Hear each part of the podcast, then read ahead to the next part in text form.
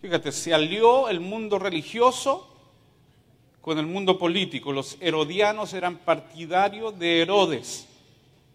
Así que allí están, presionando al Señor. Y le dijeron, maestro, sabemos que eres amante de la verdad. ¿Cómo le gusta a los políticos adular, tener el corazón, captar el interés? Cuando hay elecciones, son capaces de aprenderse un par de versículos para engancharnos. Ayúdate que yo te ayudaré, dice la Biblia. No, perdísimo. Y nosotros caemos como moscas. Nosotros necesitamos una postura bíblica. Maestro, sabemos que eres amante de la verdad y que enseñas con verdad, pero ya sabían que había engaño hipocresía en su corazón y que no te cuidas de nadie porque no miras las apariencias de los hombres. Dinos pues, ¿qué te parece? ¿Es lícito dar tributo al César o no? Es una pregunta política, legislativa. ¿Es lícito? ¿Es legal? Entremos en el plano político. Y pusieron a Jesús en ese escenario, en ese cuestionamiento. Hoy día la gente quiere tener un Jesús a su imagen. Me cansé de ver a gente que piensa que Jesús es un revolucionario político se han creado un Jesús a su imagen. Leí por ahí, no, quiero leer más las redes sociales, son una porquería. Si Jesús estuviera aquí, se mojaría el potito, de, de partida eres un insolente. Y estaría en las calles poniendo fogatas y gol... ese, ese es el Dios que te creaste tú. Aquí a Jesús lo están presionando por una postura política. ¿Es lícito dar tributo a César o no? Pero Jesús, conociendo la malicia de ellos, con el Señor nunca puedes ocultar las motivaciones. Conociendo la malicia de ellos les dijo, ¿por qué me tentáis hipócritas? Qué bueno que el Señor no tiene pelo en la lengua. ¿eh? Estaba enojado parece. Verso 19. Mostradme la moneda del tributo. Y ellos le presentaron un denario. Raro, porque si los fariseos eran celosos de la ley, ¿qué hacían con una moneda del imperio romano? ¿Mm? ¿Qué hacían con una moneda que no les correspondía? Porque la gente puede reclamar, pero igual está alineada a ciertas cosas. Présteme una moneda. Y en esa moneda, ¿qué había allí? Dice el verso 20, ¿de quién es esta imagen? Y la inscripción. Le dijeron de César.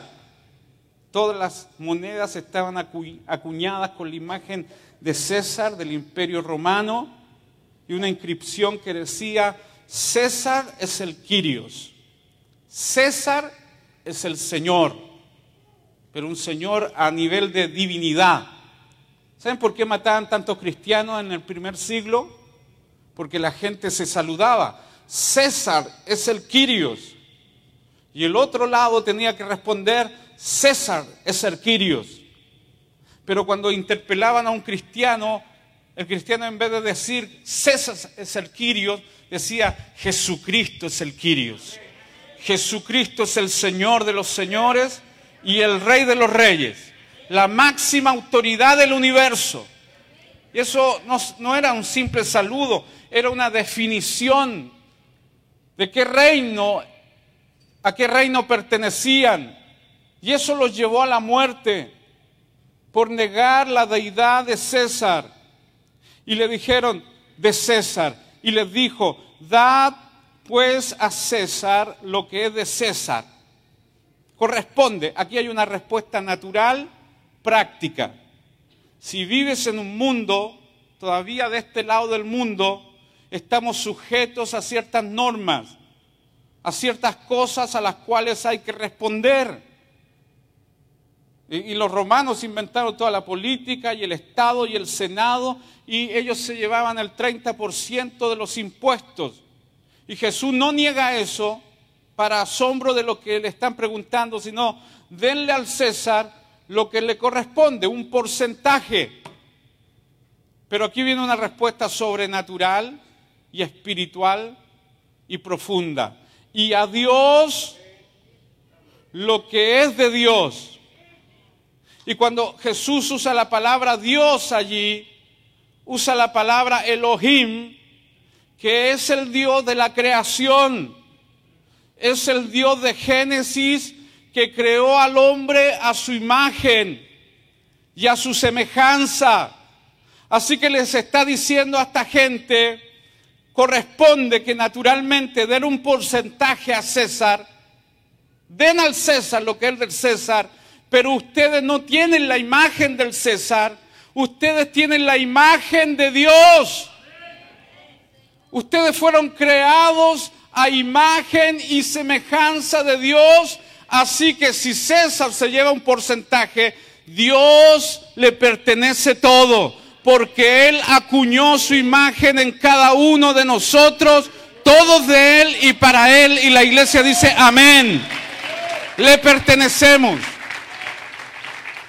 ¿Por qué no levantas tu mano? Ya no sé si derecha, izquierda, pero levanta una mano. Y di, le corresponde al César una parte, pero le corresponde a Dios toda mi vida. Él es mi dueño. ¿Cuántos aplauden al Señor de la gloria? Fuerte el aplauso al Señor.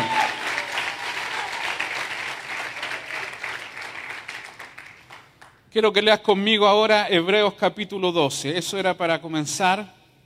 Pero yo quiero instalar varias cosas, porque te repito que los púlpitos cristianos no están para exaltar ningún partido. Nosotros predicamos a Cristo, dice Pablo, a Cristo. Ni siquiera de Cristo, sino a Cristo.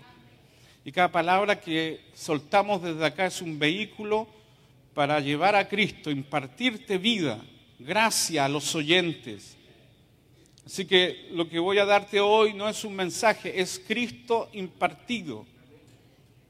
Y quizás no termine hoy la predicación porque aquí hay mucha riqueza, pero veo en esto una buena manera de enfrentar como hijos de Dios lo que Dios quiere de nosotros. Verso 12 al 29. ¿Lo tiene o no? ¿Se escucha bien? ¿Para allá? ¿Por acá? Listo. Hebreos capítulo 12, versos 12 al 29. Por lo cual, levantad las manos caídas y las rodillas paralizadas, y haced sendas derechas para vuestros pies, para que lo cojo no se salga del camino, sino que sea sanado. Seguid la paz con todos y la santidad, sin la cual nadie verá al Señor. Mirad bien, no sea que alguno deje de alcanzar la gracia de Dios, que brotando alguna raíz de amargura os estorbe y por ella muchos sean contaminados. No sea que haya algún fornicario o profano como Esaú, que por una sola comida vendió su primogenitura, porque ya sabéis que aún después, deseando heredar la bendición, fue desechado y no hubo oportunidad para el arrepentimiento, aunque la procuró con lágrimas. Porque no os habéis acercado al monte que se podía palpar y que ardía en fuego, a la oscuridad, a las tinieblas y a la tempestad, al sonido de la trompeta y a la voz que hablaba, la cual los que la oyeron rogaron que no se les hablase más porque no podían soportar lo que se ordenaba. Si aún una bestia tocar el monte, será apedreada o, pasará con o pasada con dardo. Y tan terrible era lo que se veía que Moisés dijo, estoy espantado y temblando, sino que os habéis acercado al monte de Sión, a la ciudad del Dios vivo, Jerusalén la celestial a la compañía de muchos millares de ángeles, a la congregación de los primogénitos que están inscritos en los cielos, a Dios el juez de todos, a los espíritus de los justos hechos perfectos, a Jesús el mediador del nuevo pacto, y a la sangre rociada que habla mejor que la de Abel. Mirad, no desechéis al que habla, porque si no escaparon aquellos que desecharon al que los amonestaba en la tierra, mucho menos nosotros, si desecharemos al que nos amonesta desde los cielos, la voz del cual conmovió entonces la tierra, pero ahora ha prometido diciendo, aún una vez y conmoveré no solamente la tierra, sino también el cielo. Y esta frase, aún una vez, indica la remoción de las cosas movibles como cosas hechas, para que queden las inconmovibles. Así que recibiendo nosotros un reino inconmovible, tengamos gratitud y mediante ella sirvamos a Dios agradándole con temor y reverencia, porque nuestro Dios es fuego consumidor. Amén. Capítulo 12 de Hebreos tiene un tema predominante, un hilo conductor. Partió diciendo que todos los que estamos en esta vida cristiana estamos en una carrera de fe hace un par de domingos atrás predicamos de eso. Corramos con paciencia la carrera que tenemos por delante, puesto los ojos en Jesús, el autor y el consumador de nuestra fe. Así que el hilo conductor de todo el capítulo 12 es que estamos en una carrera no de velocidad, sino una carrera de resistencia. No se vale partir rápido ni partir bien, sino que se vale terminar bien. Y en esta carrera la fe predomina todo. Se comienza por fe, se mantiene por fe y se termina por fe. Además tenemos grandes incentivos para seguir en esta carrera. Si miramos para atrás, el capítulo 11 dice que muchos de esos hombres y mujeres de Dios corrieron esa carrera por fe y resistieron a pesar de que vivieron situaciones muy difíciles. Tenemos una gran nube de testigos de testimonios que nos dicen, es duro, sí, es difícil, sí, en el camino te vas a caer, te vas a romper las rodillas, es verdad, vamos a tener hostilidad, pero esa gran nube de testigos en el pasado nos dice, sí se puede, se puede cruzar la meta, se puede, como dice Pablo, obtener la corona de la vida, la cual nos dará el, juez justo, nuestro Señor Jesucristo. Y si miramos el presente, tenemos puesto los ojos en Jesús, el autor y consumador de la fe. Así se corre la carrera. Puesto los ojos en Jesús, el que da inicio a la fe y el que también la termina. ¿Cuántos necesitan en esta carrera grandes suministros de fe? Tú no puedes producir esa fe.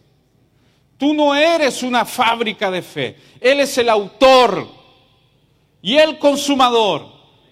Si alguno de ustedes está viviendo una situación difícil en esta carrera, aquel que es el autor de la fe te impartirá tanta fe que vas a caminar todavía las millas que quedan por delante hasta cruzar la meta. Diga amén a eso. Y tenemos un gran incentivo. Si va a aplaudir, aplauda al Señor fuerte.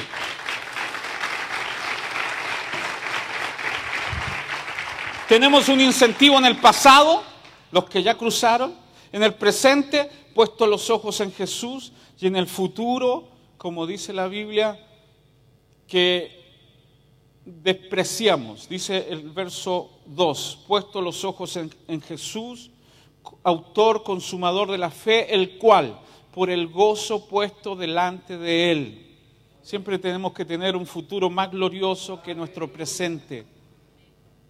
Esta leve tribulación momentánea no son comparables a la riqueza de la gloria de Dios que nos espera más allá. En este mundo vamos a vivir aflicción. Nadie te debe haber predicado, conviértete a Cristo y ningún problema te acontecerá. No, no te leyeron la letra chica, que dice que sí vamos a vivir problemas, pero aquel que vive en nosotros es todo nuestro suministro y todo nuestro poder. Y el capítulo 12 también dice que tenemos un entrenador para esta carrera. ¿Quién es ese entrenador? Nuestro Padre. Dice que Él nos disciplina, Nos disciplina y la palabra disciplina significa pedagogo, que es uno que instruye, uno que hace crecer en carácter, de ahí viene la palabra pedagogo, uno que te enseña personalmente para que desarrolles carácter, fortaleza para cruzar la meta. Y tenemos un Padre que nos disciplina porque nos ama. Disciplina no es una mala palabra. Disciplina es una palabra que te puede librar de muchos males.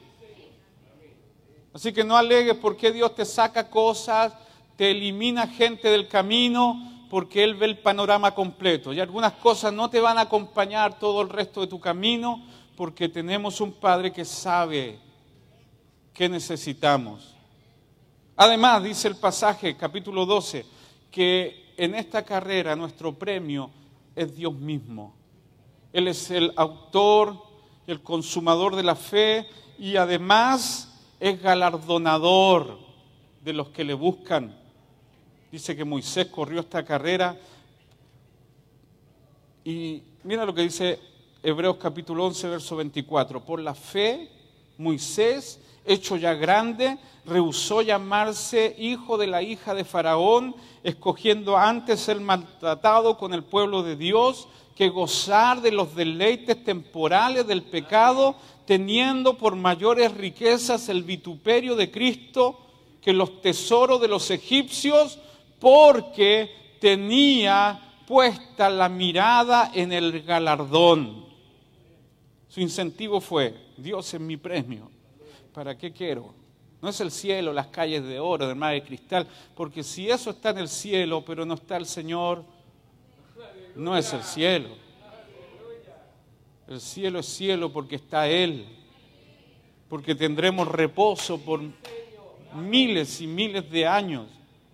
Los primeros años, dice Isaías, vamos a quedar enmudecidos.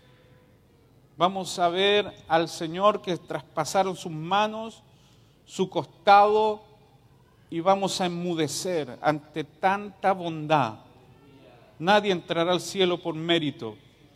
Nadie entrará al cielo porque es una buena persona. Nadie entrará al cielo porque hizo el bien a los demás.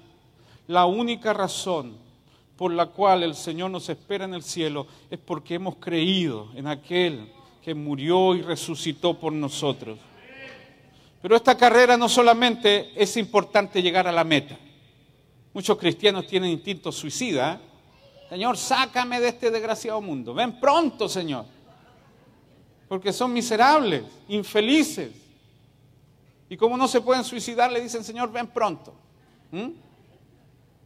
No, la idea es que corramos esta carrera con dos ingredientes poderosos. No solo llegar, sino llegar bien. Pablo dice que termine mi carrera con gozo. Que cruce la línea teniendo el corazón sano, sin rencores porque esas cosas nos estorban. Entonces el verso 14 del capítulo 12 dice, seguir la paz con todos. ¿Con quiénes? Con todos. Y la santidad, sin la cual nadie, nadie verá al Señor. Tenemos que llegar con dos banderas al cielo. Una se llama paz y la otra santidad. Primero, paz con todos. Y esto no es fácil. ¿Cuántos saben que tener paz con todos? Algunos suspiran. No, está mi suegra acá, pero yo tengo paz con ella. Yo sé lo que te estoy predicando. Y se cancelaron todos los vuelos, los viajes. Va a estar un tiempo con nosotros. ¿Tener paz con quiénes? Con todos. Y no es fácil, porque el contexto en el cual pone esta frase el autor de Hebreos, que me imagino fue Pablo, era un contexto de sufrimiento, de persecución, de hostigamiento. ¿Tienes a alguien que te hostiga, que te presiona, que te hace la vida añicos? Fíjate el contexto que, que Pablo dice, tengan paz con todos. Por eso esta es una mentalidad suprema. No es la mente natural. Dice el verso 3 de este capítulo 12, así pues consideren aquel que perseveró frente a tanta oposición por parte de los pecadores para que no se cansen ni pierdan el ánimo. O sea, está, hay tanta oposición, tanta hostilidad. Y el llamado no solamente a sonríe y aguanta, que hay un cielo que nos espera.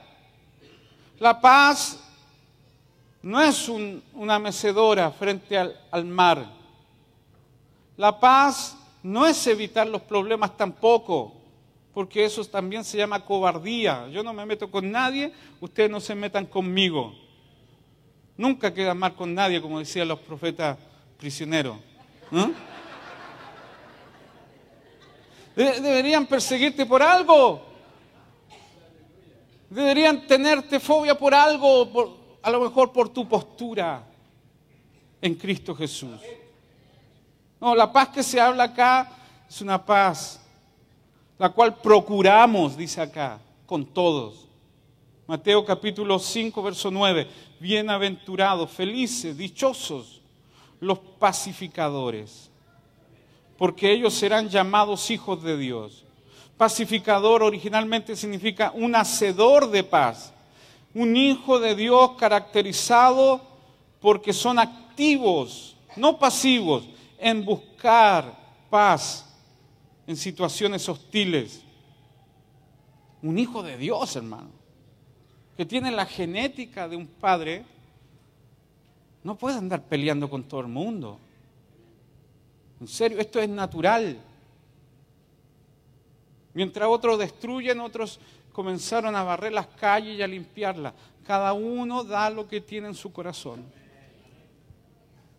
Cada uno expresa la naturaleza de un padre.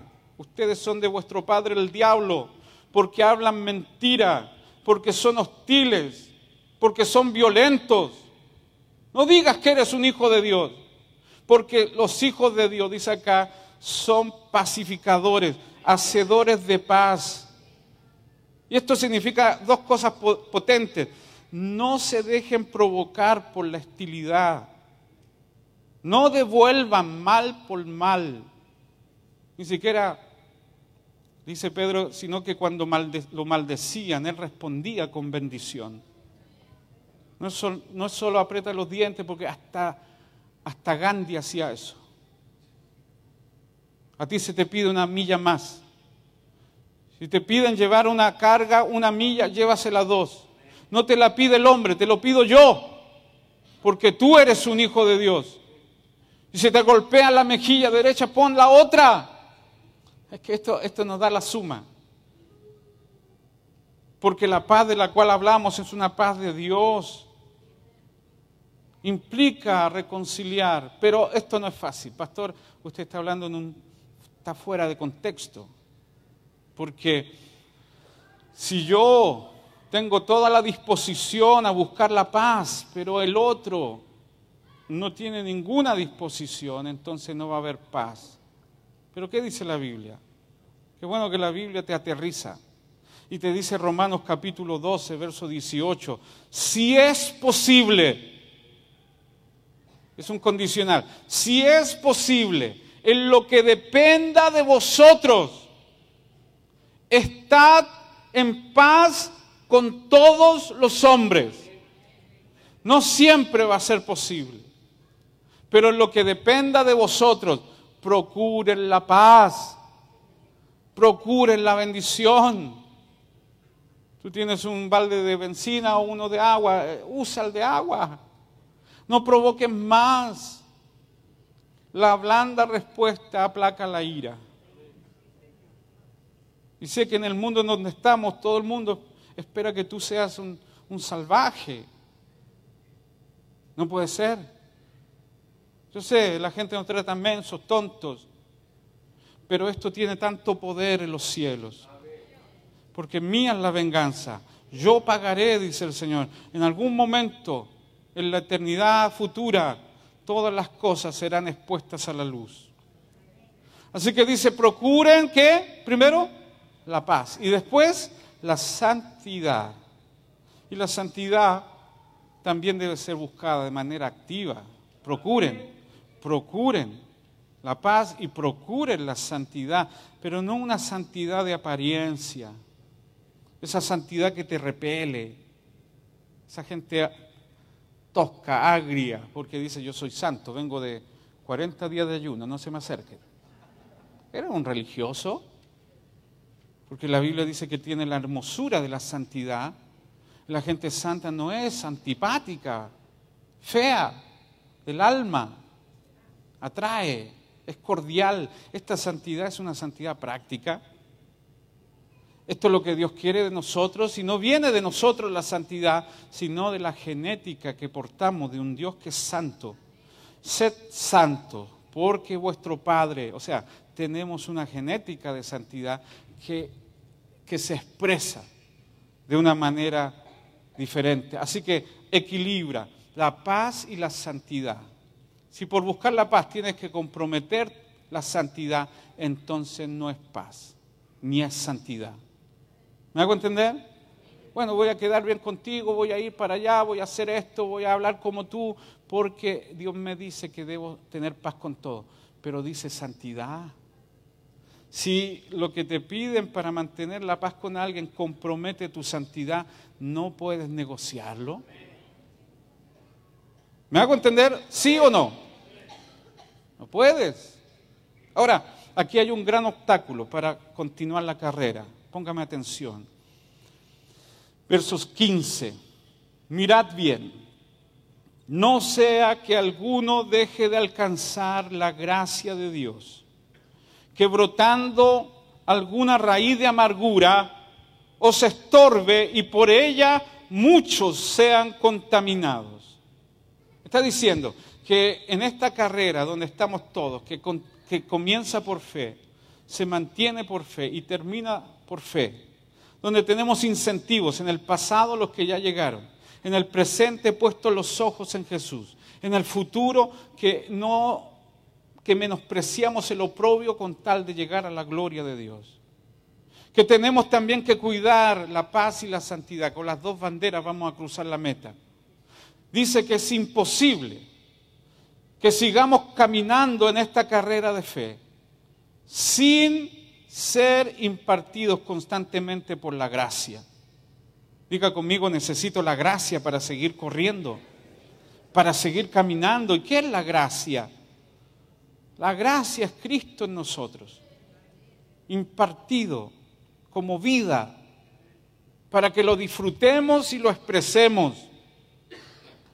Esa gracia es el punto más importante para seguir avanzando. Y por eso Pablo dice también en, en Hebreos 4:16, acerquémonos confiadamente al trono de la gracia para alcanzar misericordia y hallar gracia para el oportuno socorro. O sea, el socorro viene en que obtengamos más gracia para seguir caminando. ¿Te está costando caminar? ¿Te está costando seguir adelante? está costando avanzar, necesitas grandes suministros de gracia para el oportuno socorro. Cuando te vayas hundiendo, cuando estés por desertar, la gracia acudirá en tu ayuda para avanzar todavía más.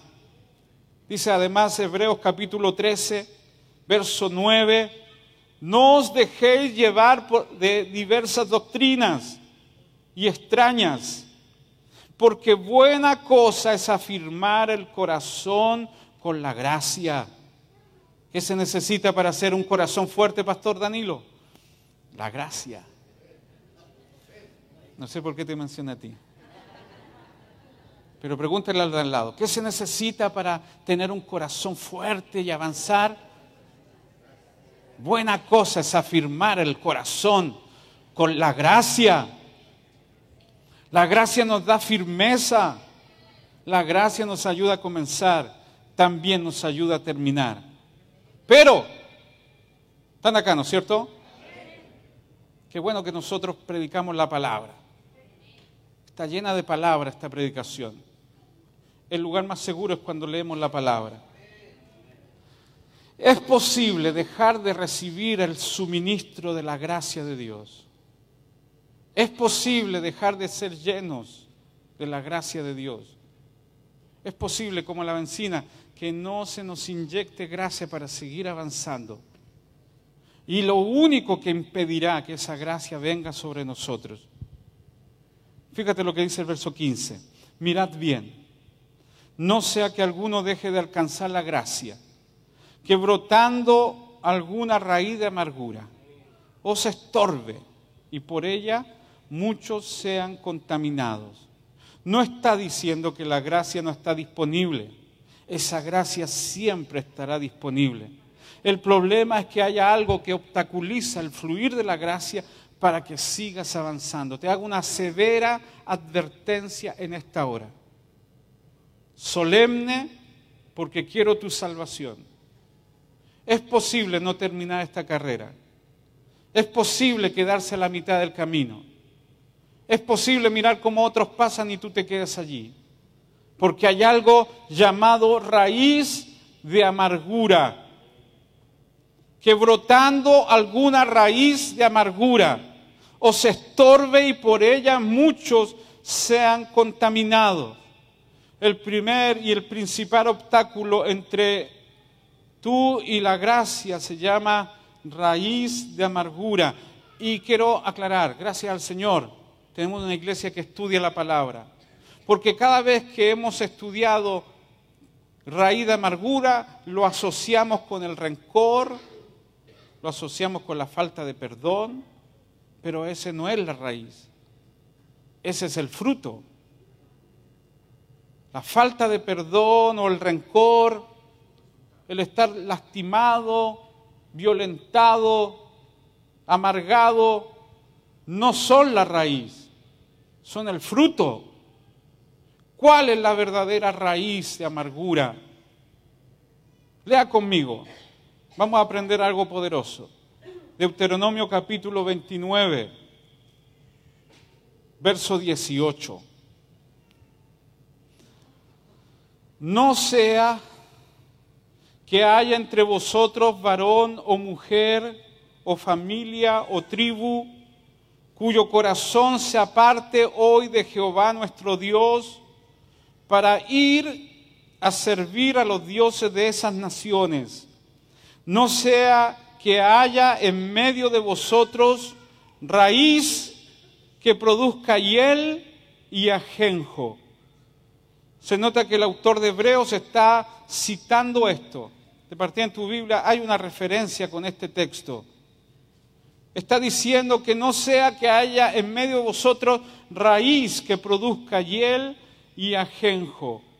La hiel y el ajenjo. La amargura no son el fruto, son el producto de una raíz. No sé si te das cuenta. Entonces, ¿cuál es la raíz de amargura? Por favor. Verso 19. No se enojen. Y sucede y suceda, perdón, que al oír las palabras de esta maldición, Él se bendiga en su corazón, diciendo, tendré paz, aunque ande en la dureza de mi corazón, a fin de que con la embriaguez quite la sed. Lo busqué en otra versión que dice, los que oyen las advertencias de esa palabra no deberían confiarse demasiado y pensar estoy a salvo a pesar de que sigo los deseos de mi corazón terco. Eso los llevará a la ruina total. Entonces la raíz de amargura, ¿cuál es? Es la presunción de decir, hago lo que se me da la regalada gana, no considero importante lo que Dios ha dicho en su palabra, pues puedo vivir sin Dios, sin su bendición, porque aquí dice que tiene un corazón terco, y dice, igual me irá bien, me va a ir bien igual. ¿No es eso terrible? No doy, no oro, no me congrego, hago lo que se me da la gana, e igual me va a ir bien. Mi querido, te estás engañando a ti mismo. Porque esa raíz producirá ajenjo y hiel. Te estoy advirtiendo algo fuerte. Porque la meta es sacar la raíz, no el fruto.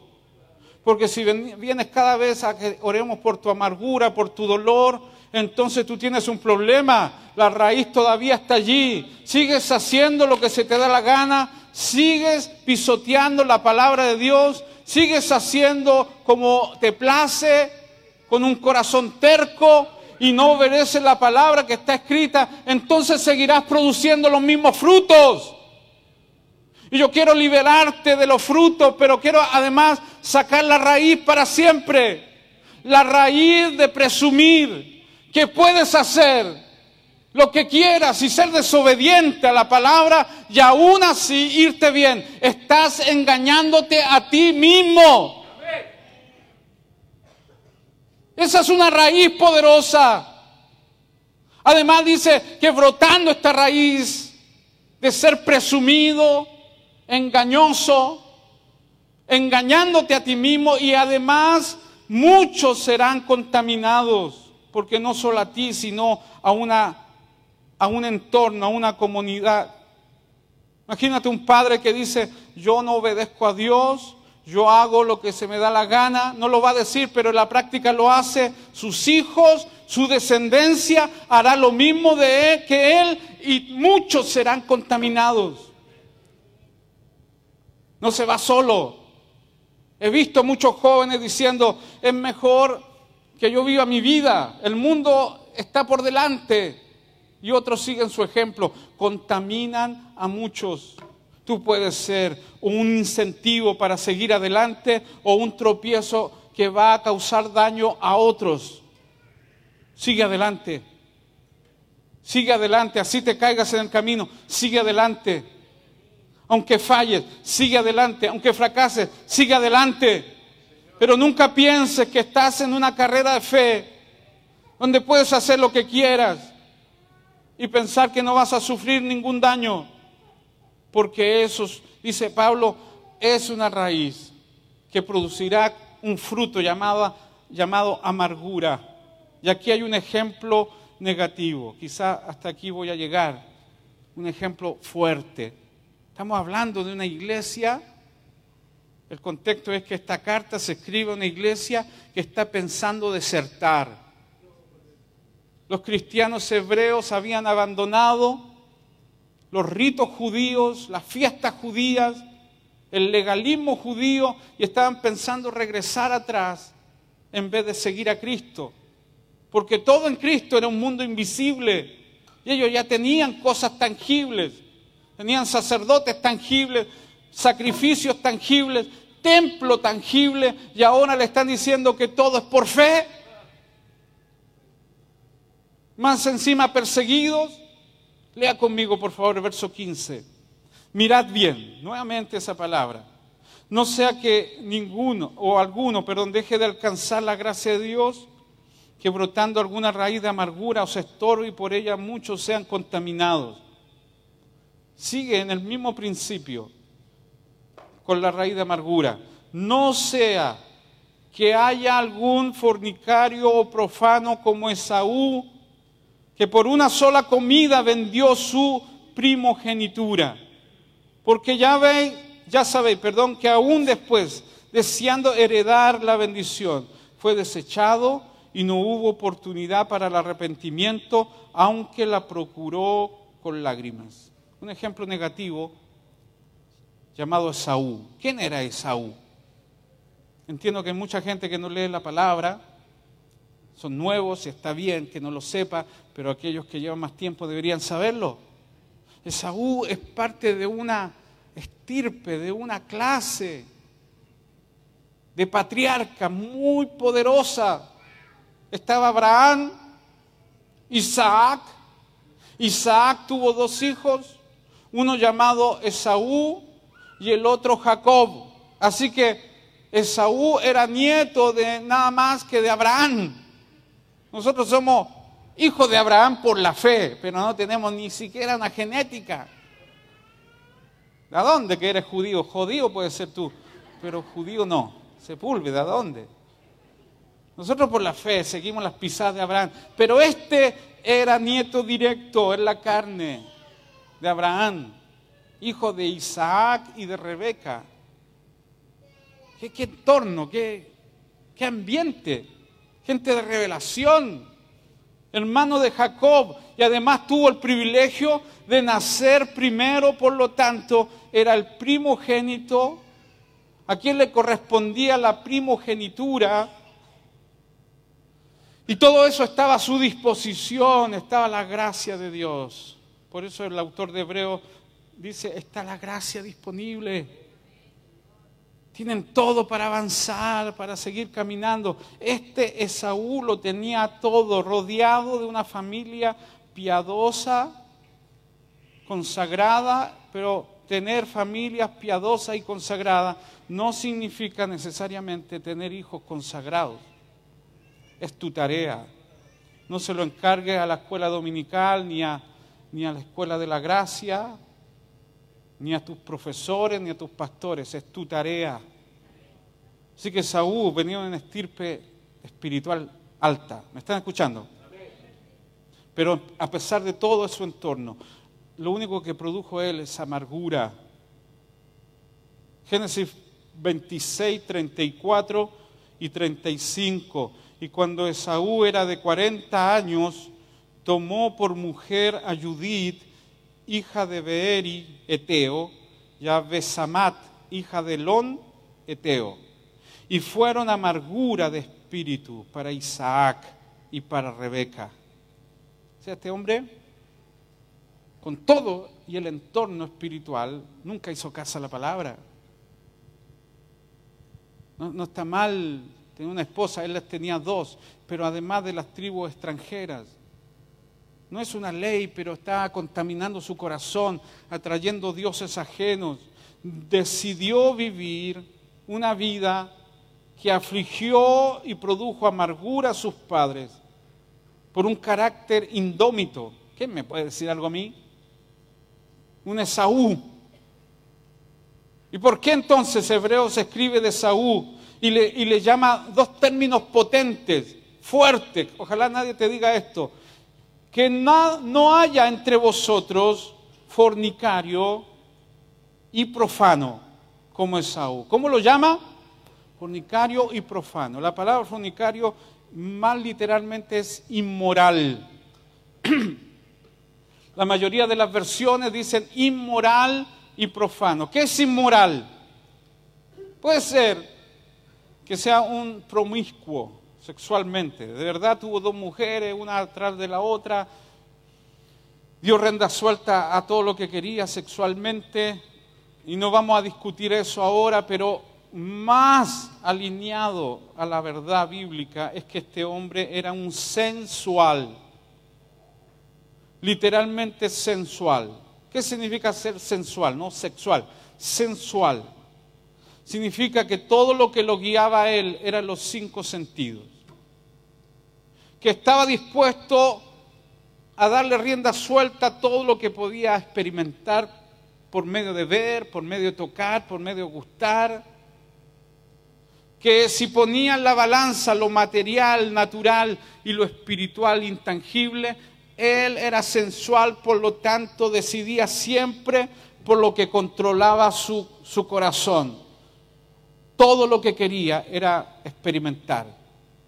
No lo espiritual, sino lo natural. ¿Me hago entender? Vivía por las cosas que se podían ver y tocar. Así que era un hombre sensual. ¿Qué me importa a mí la oración? ¿Qué me sirve? ¿Qué me sirve venir a la iglesia? Hay que ser prácticos, ignorando a Dios. Y por lo tanto, si era sensual, la, la hermana gemela de sensualidad es profano. ¿Qué significa ser profano? Significa no tener ningún respeto a las cosas de Dios. Hay una versión, la NTV me parece que dice no tuvo ningún respeto, fue un insolente con las bondades y las bendiciones de Dios. ¿Qué es ser profano? Fíjate lo que dice Levítico capítulo 10, verso 9. Ya voy a concluir. Tú y tus hijos contigo no beberéis vino ni sidra cuando entréis en el tabernáculo de reunión para que no muráis. Estatuto perpetuo será para vuestras generaciones, para poder discernir entre lo santo y lo profano, y entre lo inmundo y lo limpio. Es decir, profano es contrario a lo santo y a lo limpio. Y él, con todo y su entorno espiritual, le importaba la nada las cosas de Dios. ¿Y cuál es la muestra que no le importaba nada las cosas de Dios y las bendiciones de Dios? Dice Hebreo, que por un solo plato de comida vendió su primogenitura. Hermano, poner la primogenitura. ¿Qué es la primogenitura? Tener un nivel de bendición que te, asegura la vida.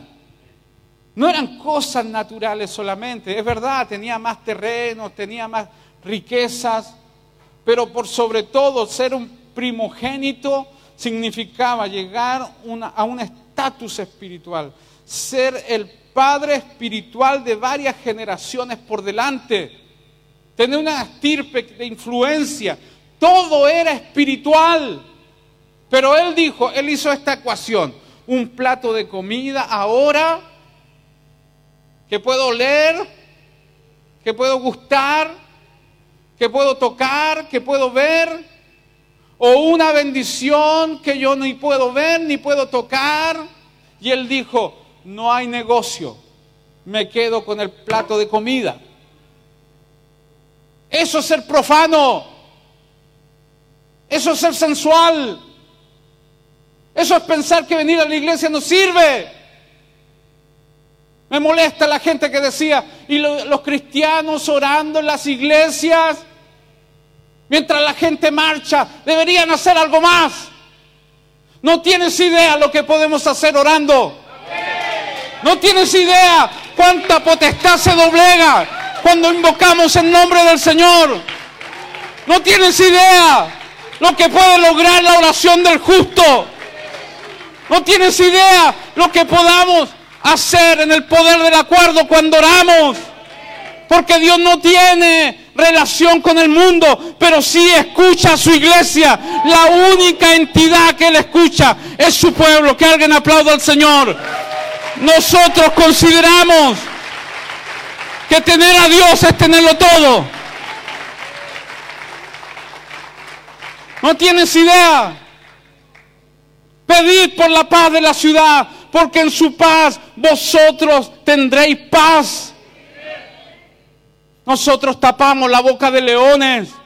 Nosotros evitamos filo de espada. Nosotros ponemos en fuga ejércitos extranjeros. Tenemos más poder que mil que estén en la calle porque tenemos el nombre de Dios acá con nosotros. Poderoso en batalla, fuerte y valiente. Aquel que enmudece las aguas y el mar. No me vengas a decir que esto es vano. La inversión más grande que puedes hacer en la semana es reunirte en este lugar. No tienes idea lo que pasa. No tienes idea lo que ocurre cuando el pueblo de Dios se une. Pero Saúl era sensual. Le interesa solo lo que puede ver, lo natural. Y él dijo, ¿qué me importan esas tonterías de lo espiritual? ¿Qué me importa a mí la primogenitura? No, prefiero el aquí y el ahora. Prefiero darle rienda suelta a lo que quiero. No solo es aún es profano, sino todos aquellos que pueden cambiar la bendición de Dios por un bocado que les ofrece el mundo no solo Esaú. ¿Y sabes cuál es el peligro? Que se te endurezca el corazón. Y que una vez que quieras volver, estés tan sumido, tan cauterizado, tan insensible, que aunque procures con lágrimas, dice acá, esto es terrible, volver, no hay lugar para el arrepentimiento. El resultado es fuerte. Lee el verso 17, porque ya sabéis que, aún después, deseando heredar la bendición, fue desechado y no hubo oportunidad para el arrepentimiento, aunque lo procuró con lágrimas. Esto es triste, porque cuando llegó el momento de dar la bendición final, Isaac tenía que darle la bendición a Esaú, era el primogénito. Solo por nacer primero tenía el derecho de esa bendición, pero Jacob, que era el menor, usted le puede llamar pillo, pero yo le llamo suplantador. ¿Qué significa un suplente? Si hay alguien que no quiere jugar el partido, llámate al que está en la banca. Si hay alguien que no quiere la bendición, llama al, que la quiere. Si hay alguien que aborrece lo que Dios ama, llámate al que está apasionado por la bendición. Esa gente nunca va a irse vacía de la presencia de Dios. Va a obtener todo lo que Dios tiene para él. Porque ama lo que Dios ama y aborrece lo que Dios aborrece. Esaú, cuando vio que su hermano Jacob había recibido la bendición, la procuró y dijo, Padre, estoy aquí, bendíceme. No hay otra bendición. Lo que yo bendijo está bendito. Y la procuró con lágrimas, pero las lágrimas de él no fueron por haber ofendido a Dios, sino por haber perdido algo terrenal, natural, y yo entiendo que cuando dice no hubo lugar para arrepentimiento, no es que hable de Isaac, perdón, de Saúl, sino que Dios no tiene arrepentimiento de haber bendecido a quien sí amaba la bendición. Así que mis queridos, yo siento una carga porque esta crisis revela, no cambia a la gente, sino revela lo que siempre hubo en el corazón de los cristianos, pseudos cristianos. Las crisis no cambian a la gente, las crisis revelan lo que siempre hubo. Estoy en contra, tú puedes salir y protestar. También dice la Biblia que el jornal del obrero clama, está afligido, se ha robado, se ha sido injusto. Sí, ellos claman y está bien pero no juzgues, no satanices a los que no están contigo. ¿Me hago entender? No estamos a, favor de ser respetuosos con las autoridades. A nosotros nos tocó un gobernante inepto, no, usted lo sabe. Pero a Pablo le tocó Nerón.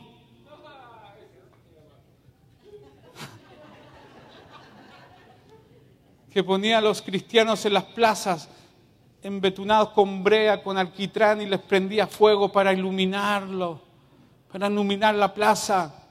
Y en ese contexto, Pablo dijo, sométanse a las autoridades, porque toda autoridad ha sido puesta por Dios. Y el que no obedece la autoridad a Dios no obedece.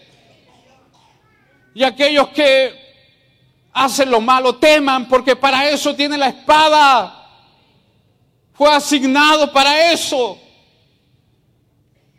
Querido, yo tenemos hermanos entre nosotros que, que tienen sueldos bajos, que tienen aflicción, que les cuesta llegar a fin de mes.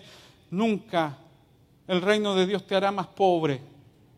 Jesús dijo a los pobres, siempre los tendréis. Él no vino a solucionar el problema social, pero Él quiere bendecirte a ti. Porque mientras los pobres estén entre, no eres parte, sino entre. Tú eres un factor de cambio. Tú puedes bendecir. El reino te hará bien. El reino te bendecirá. El reino te partes pobre pero terminas bendecido. Partes triste y terminas engrandecido y con gozo. Dios va de gloria en gloria bendiciéndonos a nosotros. No digas que la iglesia no hace nada. Le ahorramos millones al Estado con gente que se recupera de la drogadicción, del alcoholismo. Ellos lo saben. ¿O acaso no escuchaste los testimonios que este domingo estuvieron acá? Gente cambiada, gente transformada, gente que pertenece al reino de Dios y no menosprecia las cosas espirituales. Así que en resumen, voy a terminar el domingo que viene, no se lo pierda, por este mismo canal.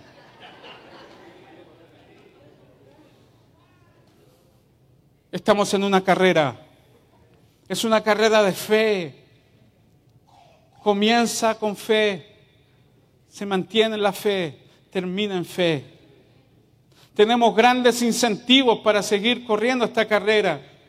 Nuestros hermanos que partieron antes, que cruzaron la meta y dicen si se puede, es doloroso, puede haber aflicción, pero nosotros cruzamos. Tenemos al autor y al consumador de la fe que nos suministra constantemente para seguir avanzando. Tenemos el incentivo que está más adelante, que el gozo puesto delante de nosotros es más grande que las dificultades que hoy podemos tener. Tenemos que avanzar con dos banderas. Una se llama la paz y la otra la santidad. Y tenemos que tener sumo cuidado de dejar de alcanzar la gracia. Porque la gracia es el suministro constante de Dios para seguir adelante, es el oportuno socorro. Pero podemos llegar a no tener ese suministro. ¿Por qué? Porque brotando una raíz de amargura. ¿Y qué es la raíz de amargura? No es la amargura en sí, ni el dolor, ni el rencor. Esos son los frutos. La amargura tiene su raíz en la presunción, en creer que podemos prescindir de Dios, de su palabra, de lo que Él nos suministra y todavía seguir avanzando. Tener un corazón terco para decir, me irá bien aunque haga lo que se me da la gana. Esa es la raíz de amargura. Y tenemos un ejemplo negativo de esa raíz de amargura. Se llama Esaú, que era sensual y profano. Sensual porque todo lo que existía para él era lo que se podía ver, palpar, tocar, gustar. Y profano porque le importaba nada. Todo lo que Dios le ofrecía espiritualmente. Y la mejor muestra fue que por un plato de comida, es cambiar el mundo por, por un dulce por un solo plato de comida. Qué necio. Pero muchos hacen eso. Disfruto hoy, pero sufro mañana. Por un solo plato de comida vendió su primogenitura. Dios nos libre. Dios nos guarde de pensar que lo que hacemos acá es vano, porque esto afectará tu vida, no solo aquí, sino por una eternidad, y a tus hijos que no están contigo, pero son parte de la promesa, tú y tu casa servirán al Señor. No te detengas ahora, Dios cumplirá su palabra. Que alguien aplauda al Señor. Ponte de pie y vamos a orar.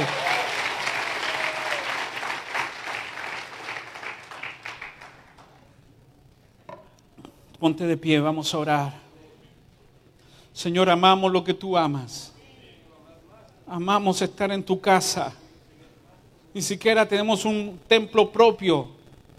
Este lugar es ocupado en otras ocasiones por mucha gente, pero cuando tu pueblo se reúne, algo sobrenatural pasa aquí. Este lugar es casa de Dios, puerta del cielo. Aquí hay un tráfico espiritual de ángeles que suben y bajan. Estamos en presencia de un Dios vivo poderoso. ¿Por qué no levantas tus manos? Adoras a Dios, ese Dios que está aquí, que prometió estar aquí. No lo puedes ver, no lo puedes palpar, pero Él dijo, yo estoy en medio cuando mi pueblo se reúne. Adora a tu Dios, adórale. Oh Señor, tú no estás de espalda a tu pueblo. Jehová te oiga en el día del conflicto. Jehová te libre del mar tempestuoso, porque Él preside la tormenta, Él está controlándolo todo, no tengas miedo.